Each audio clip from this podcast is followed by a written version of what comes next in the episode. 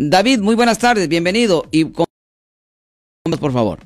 Buenas tardes, mire, tengo una pregunta para usted. Sí, señor, ¿cuál es su pregunta, señor? Mi amigo venía de Gilroy manejando tomado. ¿En cuál ciudad? Ah, no, no, no, ¿en cuál, ¿en cuál año? Aquí en San José. No, ¿en cuál año? ¿Cuándo pasó el incidente? Apenas hace dos semanas. Ah, ¿y él tiene licencia de California? Ah, sí, pero se la suspendieron por un año. Ay, ay, no, debería de haber llamado antes para poder ah, y- ah, ponernos en contacto con el DMV para solicitar una audiencia administrativa, porque muchas veces se puede rescatar la licencia si se llama al DMV dentro de 10 días. Oh, ok.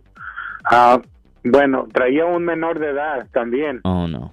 Se lo llevaron a la cárcel, le quitaron el carro Sí. y ahora tiene la corte para en julio. Ok, bueno, definitivamente su amigo nos debe dar una llamada porque teniendo a un menor de edad ahí, en particular si el ah, menor de edad tiene menos de 14 años. Tenía 17 años. Oh, wow, ya. Ahí pueden presentar cargos no solo de conducir bajo la influencia, pero pueden presentar cargos por abuso infantil, por poner a un niño en peligro.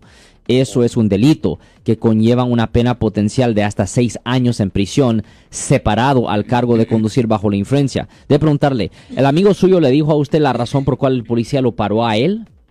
Ah, porque venía este como zigzagueando en la carretera.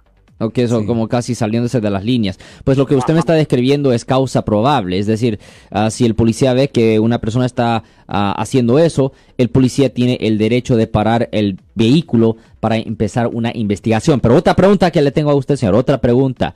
A su amigo, de lo que usted sabe, ¿su amigo había tomado ah, en un restaurante, casa, barra, trabajo? ¿A dónde había tomado él? En una casa, en un rancho ahí en San Martín. ¿Y ah, usted sabe a, a qué hora el policía lo paró a él?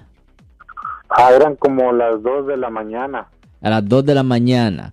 ¿Y a, a qué hora él fue a la barra o al rancho? ¿A qué hora empezó a tomar? Yo creo que estuvo desde las 6 de la tarde por ahí. 6 de la tarde. Ok, y cuando su amigo estaba ahí en el rancho empezando a tomar ahí a las 6 de la tarde, solo había tomado cerveza, bebidas mezcladas, shots, ¿qué es lo que había tomado? Que tomó cerveza y alcohol. Cerveza y alcohol. ¿Cuántas cervezas usted cree que él, to- él tomó? ¿Siete, ocho, nueve, diez? ¿Cuántas cervezas? Por ahí como unas 10. Por Unas ahí. 10 cervezas. ¿Y cuántos shots de alcohol había tomado? Yo creo él no toma mucho alcohol, como unos dos por ahí. Ok, pero cada un shot de, de alcohol duro, duro como, am, como tequila o rum o vodka, cada uno de estos ah, es como dos cervezas. Si usted, si usted me dice que él ya tomó 10 cervezas, más los dos shots, es como 14 cervezas. ¿Cuánto pesa su, ah, su amigo, señor? Ah, como 100, ah, 160 libras. 160 libras.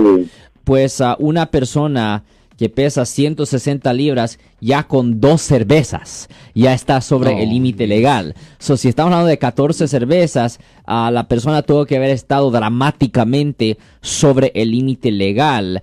Y teniendo al niño ahí en, la, en el vehículo, eso definitivamente es la base para que le presenten cargos por, ah, pues por abuso infantil.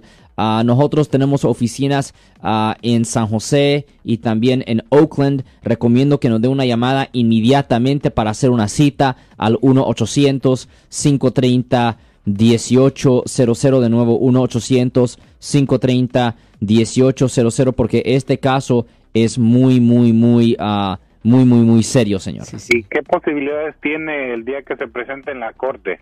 Pues esa es la cosa. El primer día de corte es simplemente para la lectura de cargos. Ah, ¿Usted sabe si es la primera vez que él tuvo esta ofensa o si él tiene antecedentes? Sí, es su primera vez. y Ok. este, Si es su primera vez, ah, definitivamente se puede evitar que le den cárcel, especialmente el primer día de corte. Ese día ni recomendáramos que él fuera a la corte con nosotros. Nosotros ah, hiciéramos la presencia física sin él. Simplemente fuéramos a la corte, entregáramos las declaraciones de no culpable, ordenáramos copias del reporte de la policía y el juez nos tuviera que dar otra fecha para regresar a la corte y empezar a manejar el caso con la fiscalía. Pero definitivamente denos una llamada al 1-800-530-1800. Hasta le podemos dar una cita hoy en la tarde, señor.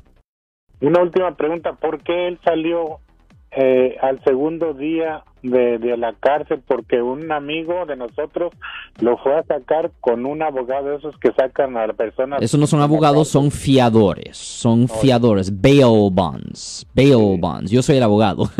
no, no, ellos son bail bonds, fiadores. Ya, se paga una fianza y la persona está libre durante el curso de que se maneje el caso. Ok. Ok, muy bien. A este, nosotros le vamos a hacer una llamada, le voy a decir que le llame ahora o mañana para que haga una cita.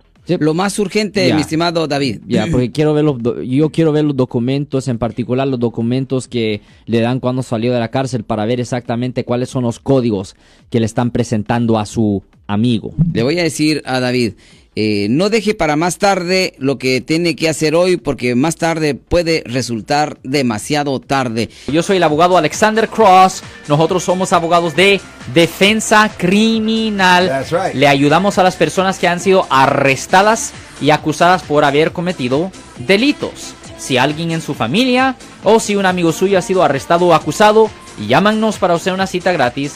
Llámenos para hacer una cita. Ese número es el 1 800 530 1800. Estamos aquí en toda la área de la Bahía.